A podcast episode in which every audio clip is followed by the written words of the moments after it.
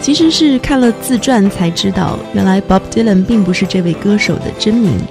他在自传里这样写：“我叫 Robert Allen，对我而言，那就是我，那就是我父母给我取的名字。他听上去像个苏格兰国王的名字，我喜欢他。然后很出乎意料的，我读到了 Dylan Thomas 的一些诗。那些时候，人们总叫我 Robert 或者是 Bobby。”但 Bobby Dylan 这个名字对我而言听起来太轻佻，于是，在双子城第一次有人问我名字的时候，我本能的、毫不犹豫的脱口而出：“我叫 Bob Dylan。”阅读，继续打开 Bob Dylan 的自传编年史，重返属于 Bob Dylan 的民谣现场。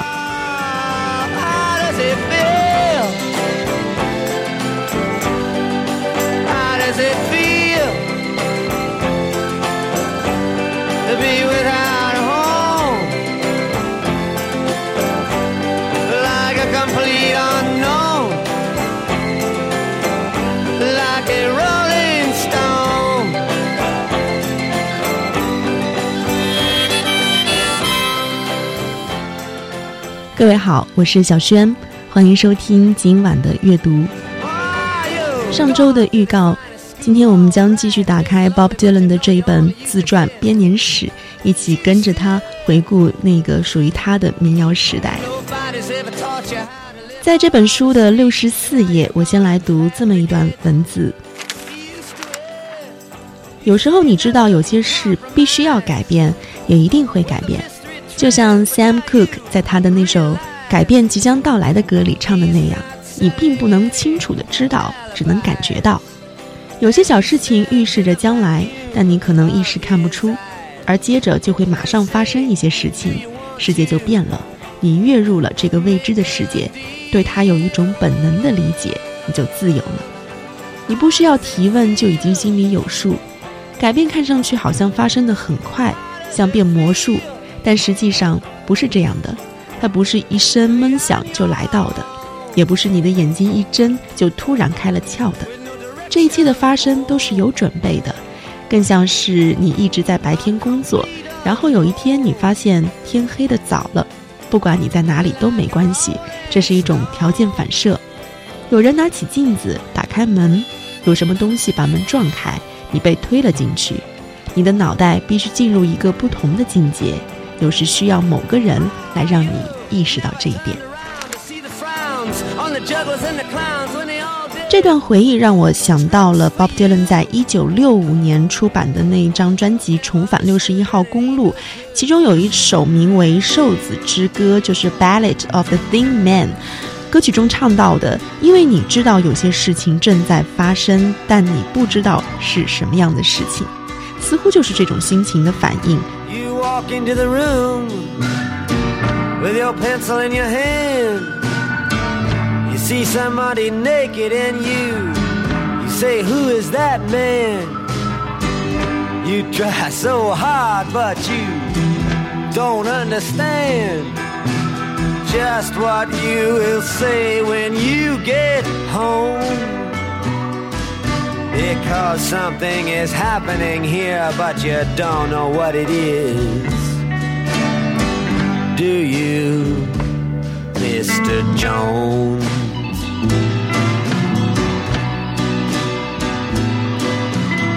这句歌词也精确地把握了当时美国在道德、两代人与种族上的那种分裂。人们不是以自己是什么来定义，而是以自己不是什么来定义自身。在这段回忆当中，其实 Bob Dylan 已经很明确地写出了他当时想要突破美国流行音乐传统的那种想法。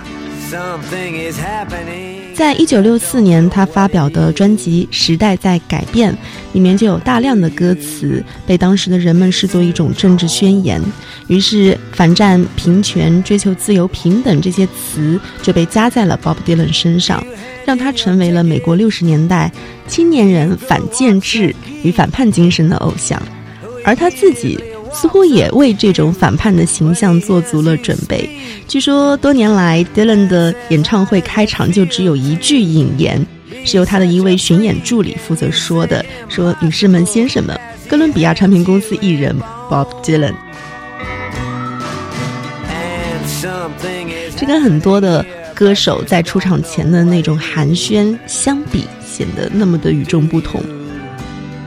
Bob Dylan 在不演出的时候，他的行事也是非常低调的。在八零年代，他外出上街的时候，总穿一件连帽的运动外套，扣上帽子，拉链拉到下巴，然后戴着墨镜，双手揣在兜里，就很像美国嬉皮士的那种形象。而且他并不在意人们会怎样看待他。在那些年，在媒体说他酗酒、搞坏身体的那些年，他干脆就把脸涂白，然后画上黑的眼线，搞出一副半人半鬼的造型，吓坏了一世界的歌迷。有人说他的这种脸叫做 “death mask”，就是死面啊。那个时候还常常有人用石膏裹面来效仿这种偶像所谓的 “death mask”。他特别奇怪，似乎 Bob Dylan 是想用这样的方式来告诉迷恋他的歌迷，放弃那种对于流行浮华喧嚣外表的迷恋，我们要追求的是对歌曲本身的尊敬。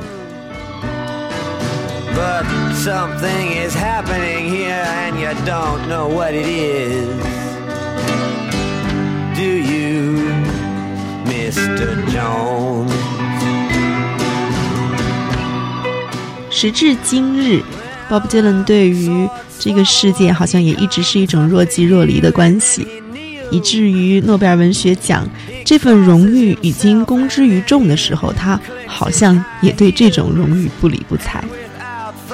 但我们要反过来问了：Bob Dylan 真的仅仅是一个代表时代的抗议歌手吗？也许并不是这么简单。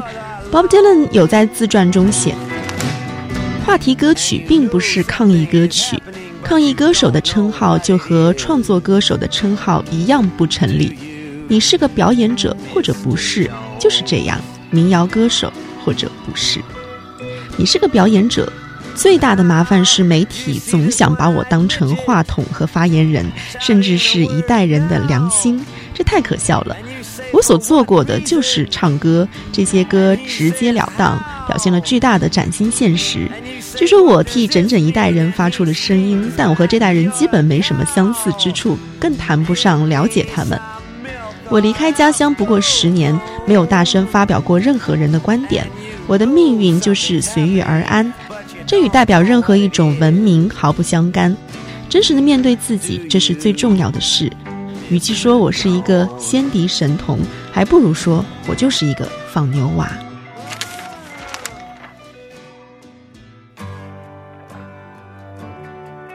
Bob Dylan 似乎永远像这个时代的观察者和记录者。他说：“五十年代的文化就像一个再过几天就要退休的老法官，他就要走了，在今后十年的时间里。”我有一种命中注定的感觉，我正驾驭着这些改变。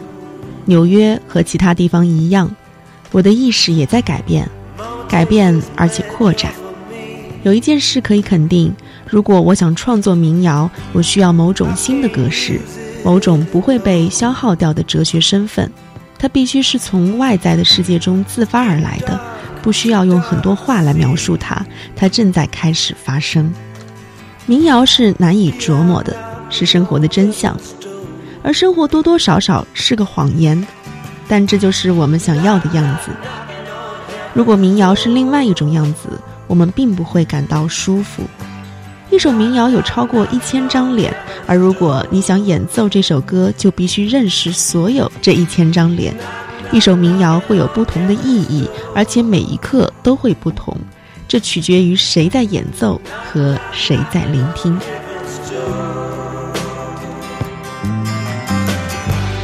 Mama put my guns in the ground. I can't shoot them anymore. That long black cloud is coming down.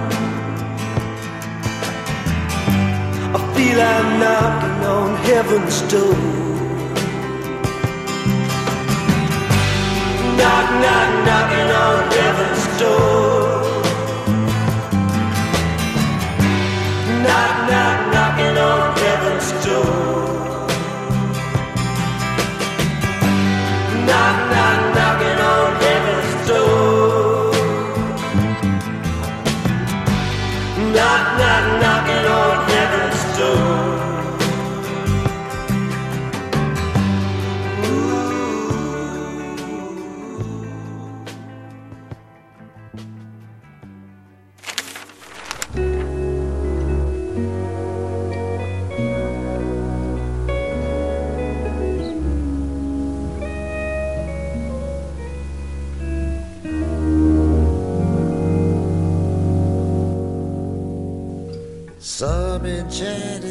格林尼治村到处都是民谣俱乐部、酒吧和咖啡馆。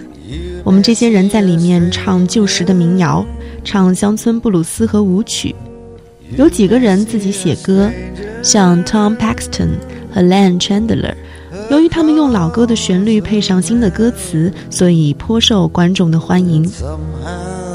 Len 和 Tom 写的都是话题歌曲，唱的内容是你从报纸上看到的那些破碎的、疯狂的故事，好比结婚的修女、高中教师从布鲁克林桥上跳下去、抢劫加油站的乘客、百老汇美女被毒打然后扔在雪里，都是这些事情。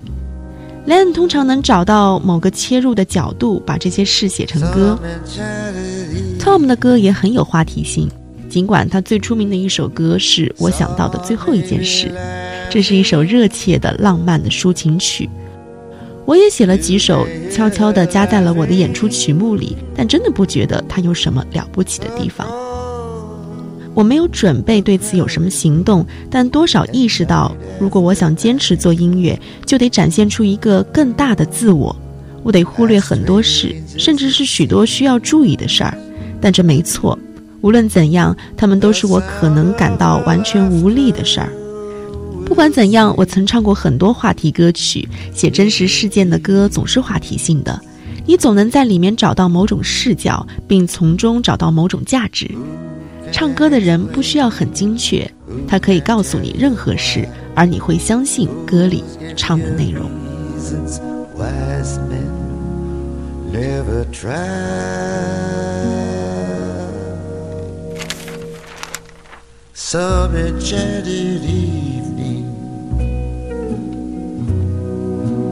when you find your true love, when you feel her call you across a crowded room, then fly to her side and make her your own. Or all through your life, may dream all alone.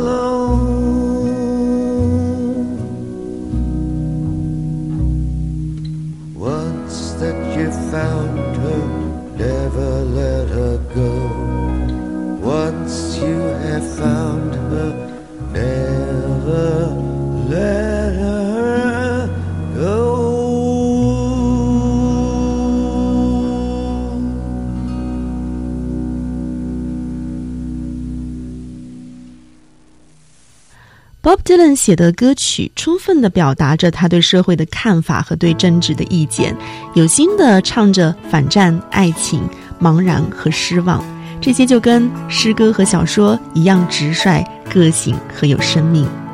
他说：“在我看来，我写的任何一首歌都不会过时，无论他们是关于什么话题，他们承载的是那些我永远找不到答案的东西。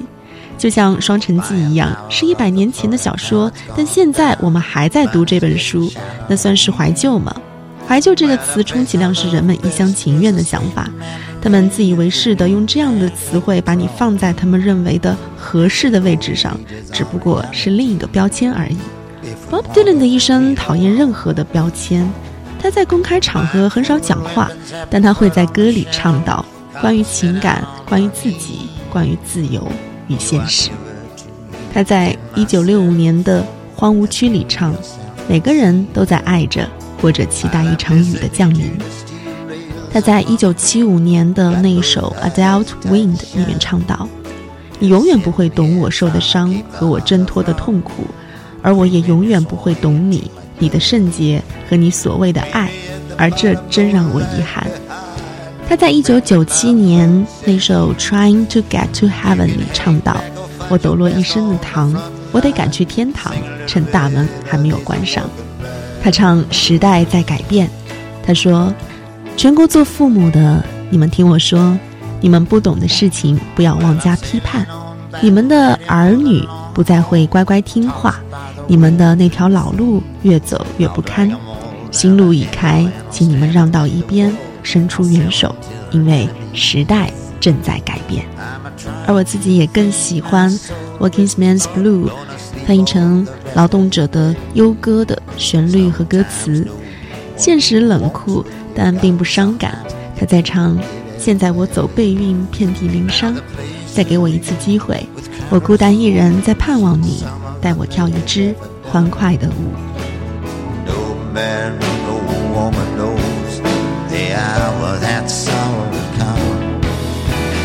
Dark, I hear the night birds call. I can feel a lover's breath. I sleep in the kitchen with my feet in the hall.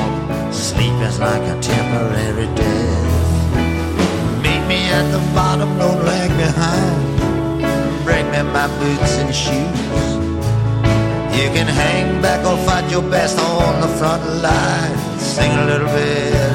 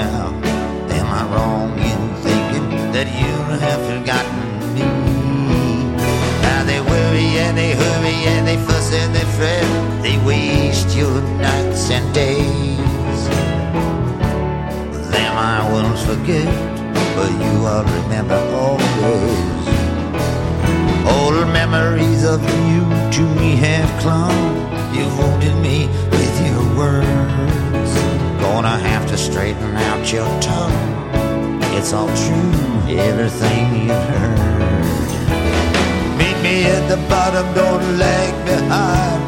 Bring me my boots and shoes. You can hang back or fight your best on the front line. Sing a little bit of these working band blues.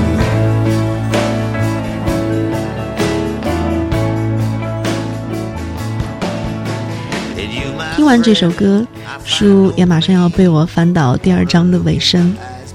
实际上，虽然叫编年史，但这个传记并不是以编年的写法而成。迪伦在书中有意地打破了结构严谨的叙述，正是这种散乱的写法，成就了一部独特的散文式的杰作，而不仅仅是一本名人回忆录或者是历史的见证。Bob Dylan 如此解释他的自传文体，他说。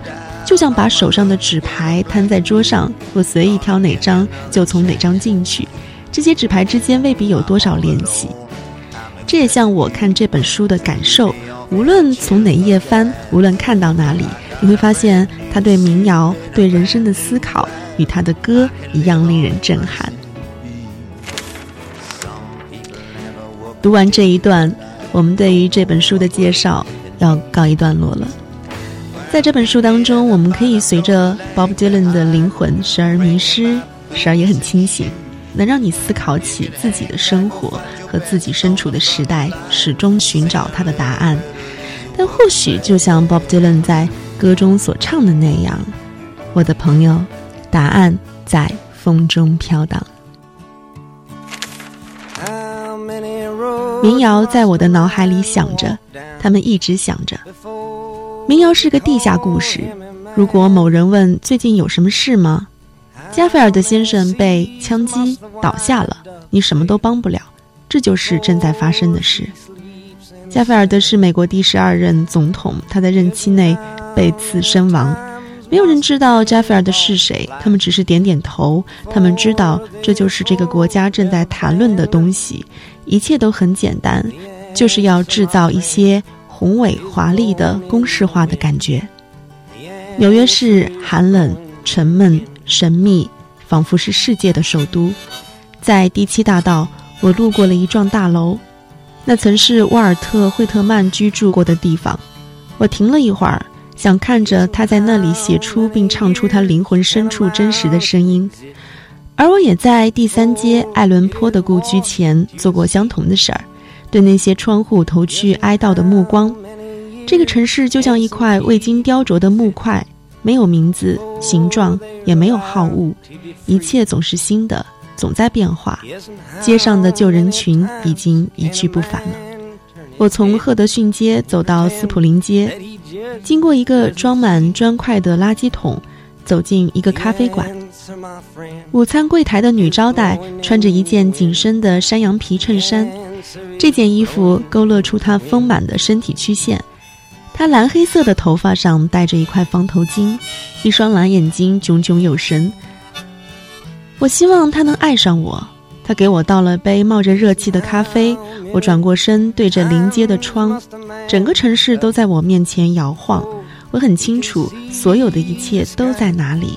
未来没什么可担心的，因为它已经很近了。好，感谢收听本期阅读，下周见。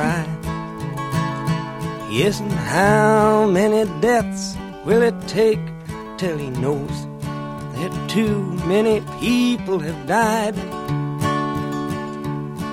The answer, my friend, is blowing in the wind. The answer is blowing in the wind.